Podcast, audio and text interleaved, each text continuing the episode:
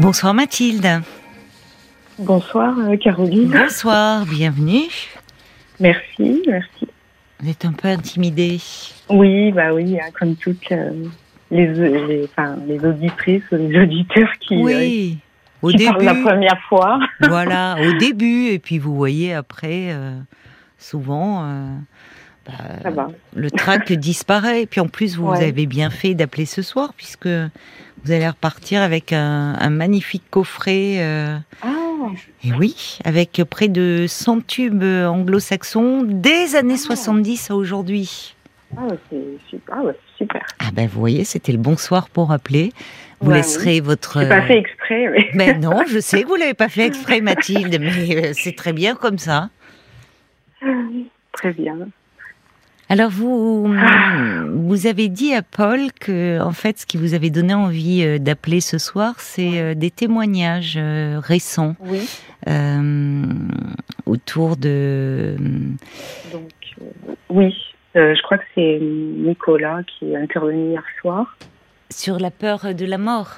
Oui, Voilà. voilà. Oui. Et oui, aussi, oui. euh, c'était un autre soir sur sur euh, une personne qui euh, qui euh, qui a eu un diagnostic de de troubles Borderline? personnalité borderline. Oui, oui. Et en fait, voilà, moi, je voulais faire un peu, enfin, le lien d'ailleurs entre les deux parce que D'accord. parce que les les les deux m'ont vraiment parlé, interpellé. Oui.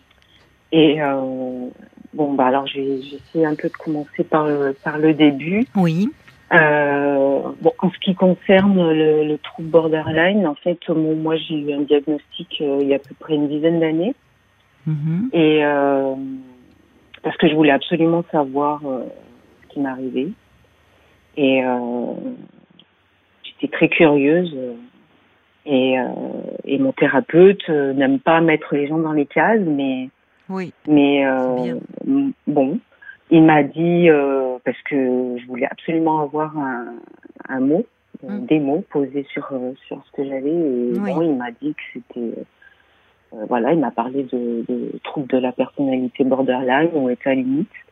Mhm. Et euh, c'est vrai que quand je l'ai su, pour moi, ça a été à la- au début, ça a été une délivrance. D'accord. Une Ah oui. Bah oui, parce que Pourquoi finalement vous avez ressenti un, un tel soulagement? Ça aurait pu vous. Il y a des personnes que ça peut inquiéter. D'ailleurs, l'auditeur Oui. qui nous avait appelé, euh, lui, le, le, le, le vivait beaucoup plus difficilement. Donc, c'est intéressant de voir pourquoi vous euh, vous parlez de délivrance. Oui, oui, pa- pa- parce que déjà, je me posais euh, beaucoup, beaucoup, beaucoup de questions depuis très longtemps. Oui. Et, euh, et, je- et en fait, oui, je suis quelqu'un qui est toujours, enfin, qui a besoin de réponses Oui. temps. Oui. Et, euh, et, je, et, je me rendais bien compte euh, qu'il y avait des choses euh, bah, qui, qui n'allaient pas euh, chez moi euh, parce que Mhm. j'observais, euh, j'observais beaucoup euh, les autres vivre, les gens vivre, et euh, et je me demandais en fait comment ils faisaient. Oui. C'est Ouais. peut-être bizarre comme ça à dire, mais Non. mais euh, Oh non, c'est pas bizarre, vous savez. Je crois qu'il nous arrive tous à un moment ou à un autre de notre vie de nous dire mais comment ils font les autres? Oui, voilà, pour faire face, pour pour vivre, pour s'adapter. Oui. pour s'adapter surtout. Oui. Mm. Et euh, et donc euh, au fur et à mesure, de, quand il faut savoir que quand j'ai commencé cette thérapie, euh, moi j'en avais fait beaucoup d'autres avant. Oui. Euh, mais là, en fait, c'est comme si j'arrivais euh, au bout de quelque chose. Mm. Et je me disais que c'était ma dernière chance. Je sais pas pourquoi. Et je pense que j'étais vraiment arrivée à un stade de, euh, de, de non-sens dans, dans des tas de choses, dans des, Oui. des tas de questionnements. Et vos précédentes thérapies ne vous avez pas euh, Elle m'avait aidée. Oui. Elle m'avait aidée, mais je n'avais pas pu trouver euh, quelqu'un qui réponde autant à mes questions existentielles, en fait. Oui. Parce que je pense que tous les thérapeutes sont pas forcément, euh, comment dire, euh, se, penche, se penchent pas tous forcément sur ce, ce genre de questions, enfin de thérapie existentielle surtout. Parce que moi, j'avais surtout besoin d'une thérapie existentielle parce que Qu'est-ce que c'est une... Qu'est-ce que vous entendez par la thérapie existentielle? Existentielle, oui. bah, parce que je me posais depuis tout petit. Sur ce mal-être que vous éprouviez oui. depuis. Et je me posais oui. beaucoup de questions, surtout sur la vie, sur la, la, mort, sur mmh. Sur pourquoi mmh. on est sur Terre et pourquoi, euh, mmh. enfin, que des pourquoi. Depuis toute petite, il y avait tous ces pourquoi euh, sans réponse. Oui, sans réponse. C'est-à-dire que vous posiez des questions, enfant, parce qu'il y a un âge oui. où les enfants disent beaucoup pourquoi, pourquoi. Oui, mais j'avais pas, j'avais pas de réponse. Vous n'avez pas de réponse qui vous rassurait. Ben, en tout cas, j'en avais certaines parce que ma maman était euh, euh, croyante. Mmh. Et euh, et quand en fait, en arrivant en France, parce que bon, ils sont venus d'un autre pays. Oui. Et elle était catholique. Mmh. Et en arrivant en France, elle a connu un groupe de, de, de, de femmes, surtout. Oui. Euh, qui, qui était euh, d'un autre, enfin, une autre religion. Mmh. Enfin, une autre, qui, qui s'apparente au christianisme, hein, mais euh, c'était des protestants, je crois, mmh. oui. évangélistes, je sais plus trop. Et donc, à travers, à travers ben, cette nouvelle façon de voir les choses, ça l'a, enfin, ma mère, ça l'a beaucoup euh, touchée et ça lui a beaucoup parlé et euh, et euh, voilà donc j'ai été j'ai baigné un peu dans, dans dans tout ça, mais ça m'a fait énormément bien. D'accord. En fait. Je l'ai vécu avec beaucoup de joie. Oui, peut-être parce que vous sentiez aussi votre mère bien. Oui. Peut-être plus apaisée aussi. Oui, tout à fait. Et d'ailleurs, bah, c'est aussi un peu. Euh, enfin, le but de mon appel, c'est parce oui. que. Oui, j'ai beaucoup vécu euh, en, en, transfert euh, sur, sur, sur ma mère, en fait. Qu'est-ce que vous voulez dire? Oui, parce que là, vous utilisez des termes un peu techniques. Ouais. Qu'est-ce que vous voulez oui, dire c'est vrai, j'ai du mal. Faux self, vous utilisez des termes même très cliniques. Oui, vous oui. l'avez entendu en thérapie? Ou vous l'avez oui, lu? Oui, je l'ai entendu en thérapie, je l'ai lu. Euh, disons que je, je, je vivais en identification. Hum. Je ne sais pas si le terme va mieux. euh... Euh, j'avais. Euh, vous étiez très, petit, vous étiez très observatrice et finalement vous avez oui. très. Il y avait quelque chose dans l'attitude de votre mère qui faisait que oui. vous vous sentiez comme ça un peu dans une forme d'hyper-vigilance? Alors, euh, de ma, de, oui, de ma mère et de mon père aussi, les deux. Parce que c'était un couple qui ne s'entendait pas du tout mm -hmm. et qui disputait beaucoup. Oui. Et pour moi, c'était euh, c'était des moments terribles. Mm. Et, euh, et donc, euh, oui, j'ai développé une hyper vigilance oui. de tout. Ben oui. Du moindre signe, euh, bah, que ce soit un haussement de sourcils, que Mm. ce soit enfin tous les signes extérieurs et puis et aussi des émotions parce que je ressentais tout. Mmh. Bah, qui pouvait annoncer une crise ou un éclat oui. parce que vous viviez dans un environnement euh, assez insécurisant finalement, enfin où ça pouvait oui. éclater à tout moment les disputes. À tout moment. Donc euh, c'était une façon pour vous de d'essayer de contrôler ce qui par défi, enfin ce qui vous échappait. Oui, c'est ça. Tout à fait. Et euh, donc d'après ce que ce que j'ai compris hein, de ma thérapie, de tous, tous les livres que j'ai pu lire aussi. Oui. Je pense que j'étais une enfant hypersensible. Oui. Je suis toujours. Oui. Et le fait d'être hypersensible dans ce milieu-là a développé euh, les, les, troubles de la personnalité. Accentué, oui. Oui, parce que j'ai vécu dans un, un, un, milieu très in, insécurisant mmh. pour moi. Mmh. Et aussi, donc, j'avais, euh, comme j'expliquais à Paul, j'avais, euh, j'avais une peur terrible de l'abandon. Oui. Pas parce qu'il s'était produit, mais parce que, euh, enfant, je, je, je, me disais que que si mes parents étaient malheureux, si mes parents se disputaient tout le temps, euh, surtout ma mère, euh, qui j'avais vraiment une affection débordante, Hmm. euh, je me disais que c'était euh, c'était euh, c'était c'était de notre faute. De notre faute? Oui, les enfants. Ah, les enfants. D'accord. Vous avez des frères et sœurs? Oui, j'ai deux sœurs. Hmm. Et Les enfants pensent toujours cela, malheureusement. Oui. Que quand leurs, Oui. enfants, quand leurs parents sont malheureux, c'est à cause d'eux. Voilà. Mm. Et moi, c'était ancré très fortement. Et, euh, et donc, je m'étais raconté une histoire euh, que euh, ils auraient été beaucoup plus heureux si, Mm. euh, si euh, ils n'avaient pas eu d'enfants et si Ah ils oui. pouvaient vivre leur vie. Tiens donc, c'est pas n'importe Ouais. quelle histoire que vous vous racontiez. Ouais. Et donc, à chaque fois que. que enfin, je, je, je disais donc que. Comme si vous étiez de- gênant, comme si votre présence était un peu. Ouais. Mais parce qu'un couple, on ne mesure, euh, on ne mesure pas assez l'impact que cela a sur des enfants. Un, un couple Oui. conjugal euh, disharmonieux qui se dispute beaucoup. Je ne parle pas de violence, hein, même à ce stade-là. Je parle des disputes. Un couple très conflictuel qui n'arrête pas de se disputer. Qui... Et les enfants sont des témoins passifs. Et forcément, dans leur petite tête, il y a mille et une questions. Et, Oui. euh, et, et en fait, ils sont un peu abandonnés pour répondre euh, enfin, à ce sentiment. C'est-à-dire que les parents, euh, quand, euh, quand ils sont malheureux dans leur couple, et quand ça les accapare entièrement. Oui.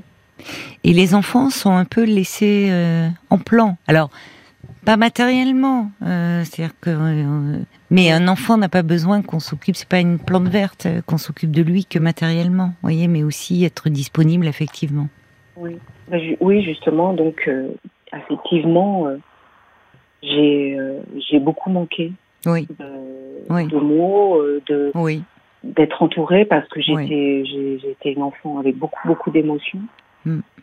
et et malheureusement j'ai pas su on n'a pas su mettre euh, de, de mots sur euh, ce Oui. que je ressentais du coup je, je- euh, c'était euh, voilà en grandissant ça a été la valse des émotions et, et Oui, ne en pas savoir grandissant. quoi en faire en grandissant justement, vous voulez dire à l'adolescence, puis à l'âge adulte. Ouais. ouais Ça se traduisait Beaucoup. comment Alors, c'est-à-dire des cette Ah. valse des émotions dont vous parlez, c'est-à-dire ça, ça vous ça vous mettait en difficulté dans le lien avec les autres, ou peut-être dans Oui. vos relations amoureuses aussi? oui Oui, beaucoup. Mm. Enfin, surtout bah, les relations amoureuses, je dirais plus après dans ma vie. adulte. oui, bien sûr, oui. D'ailleurs, j'en fais toujours un peu les frais.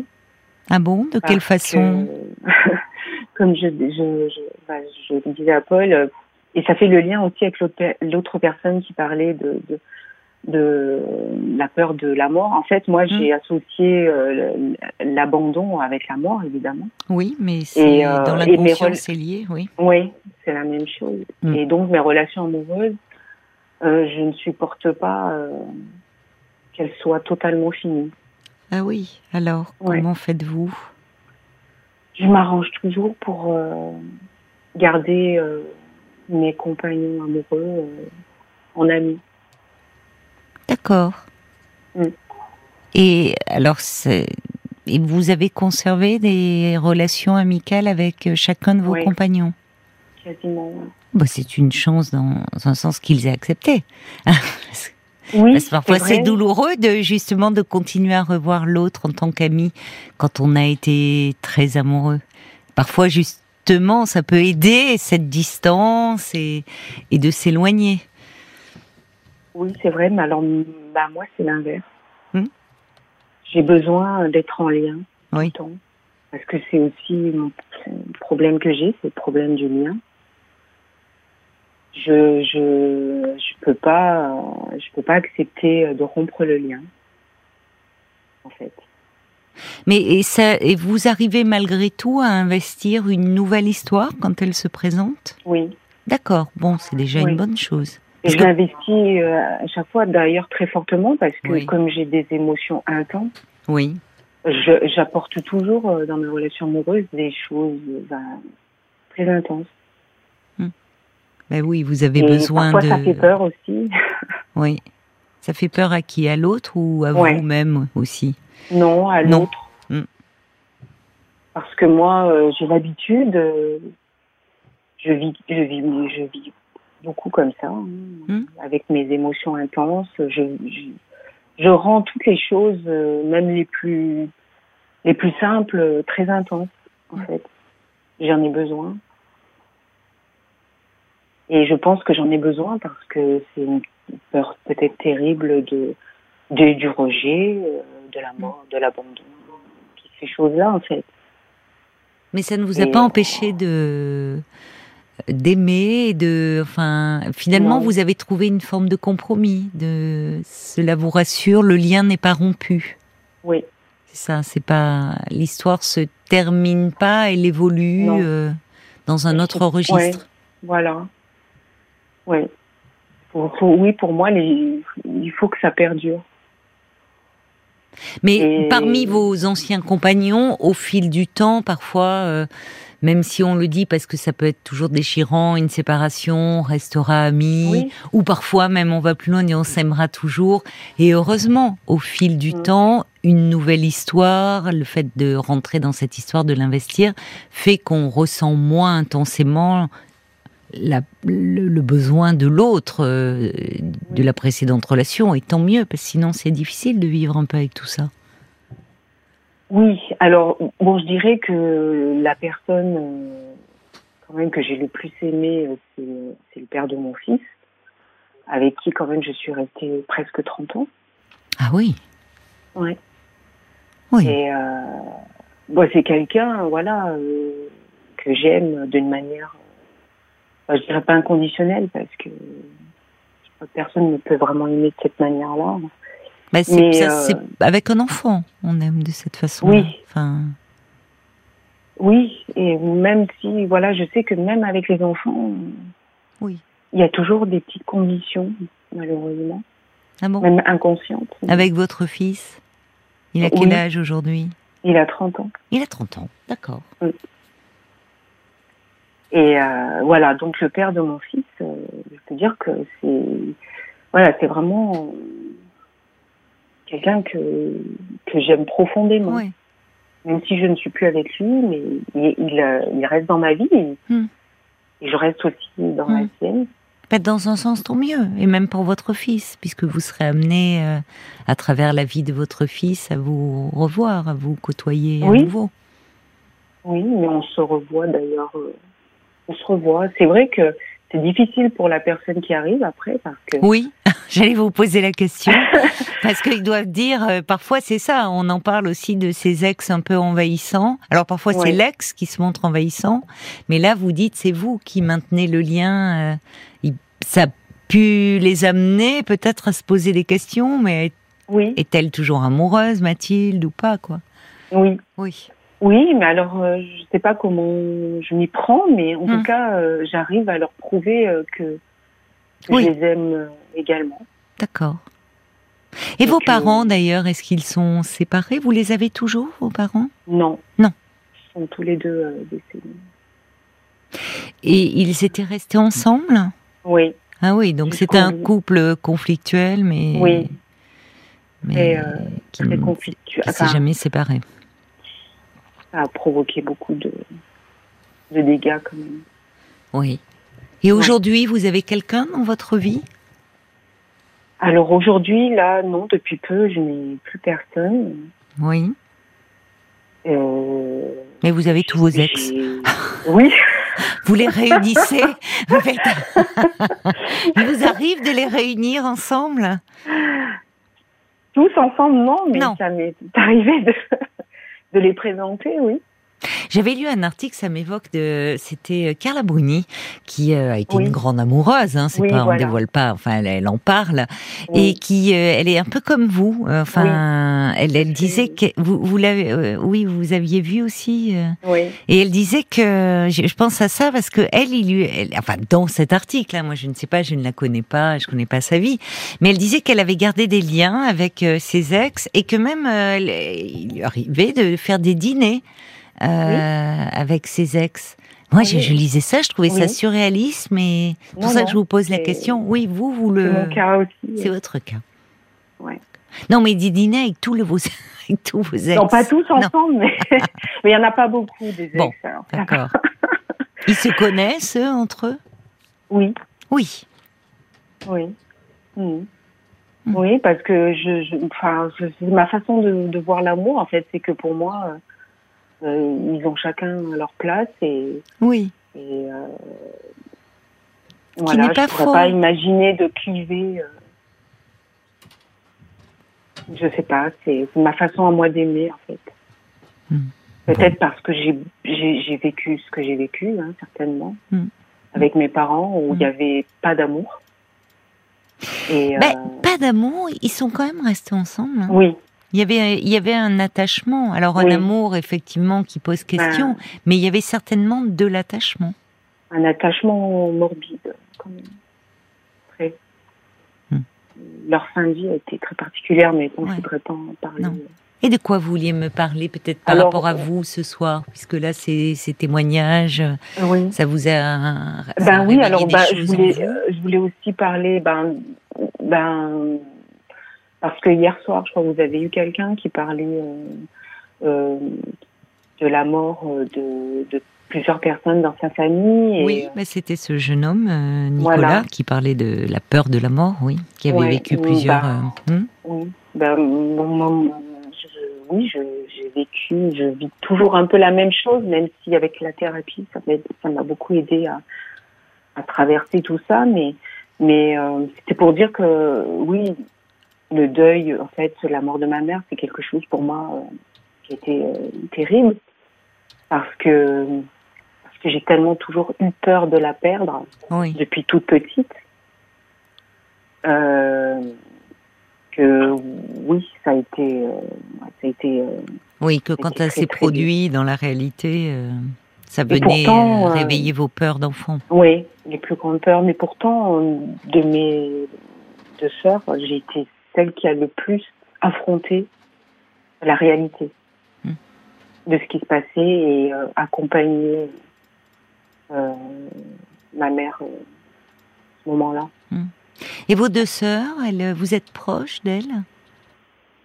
Euh, Oui, aujourd'hui. En fait, euh, on s'est rapproché, on s'est beaucoup rapproché, euh, surtout avec ma grande sœur depuis la mort de ma mère.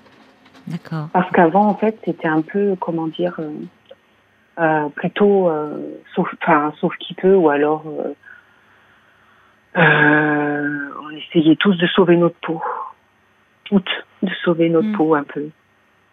Donc on a été très plutôt euh, dispersés.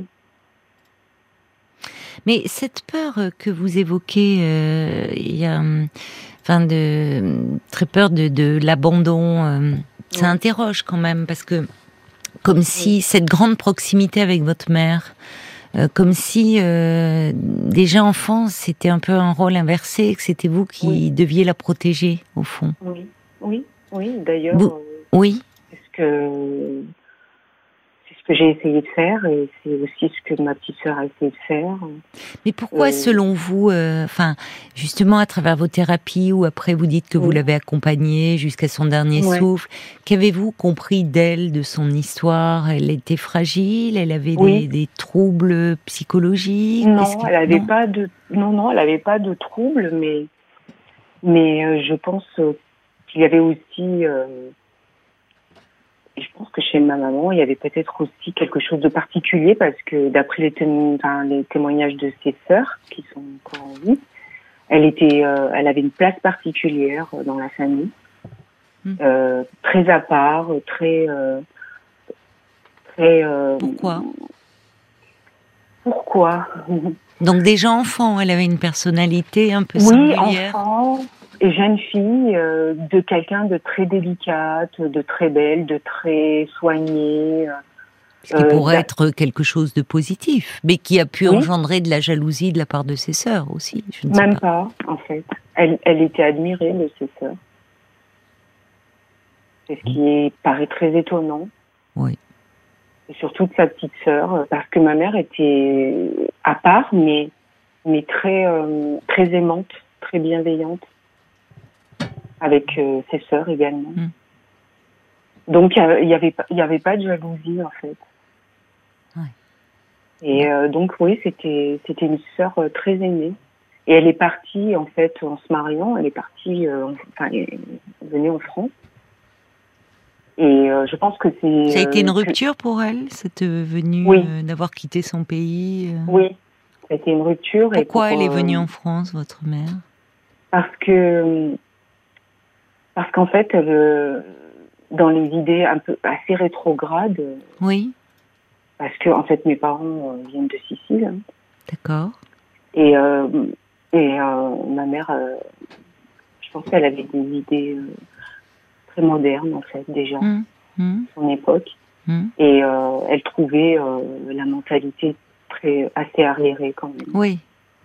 Elle voulait s'émanciper de oui, elle voulait cela, se donner une liberté, euh, de mener Mm. sa vie comme elle entendait. Oui.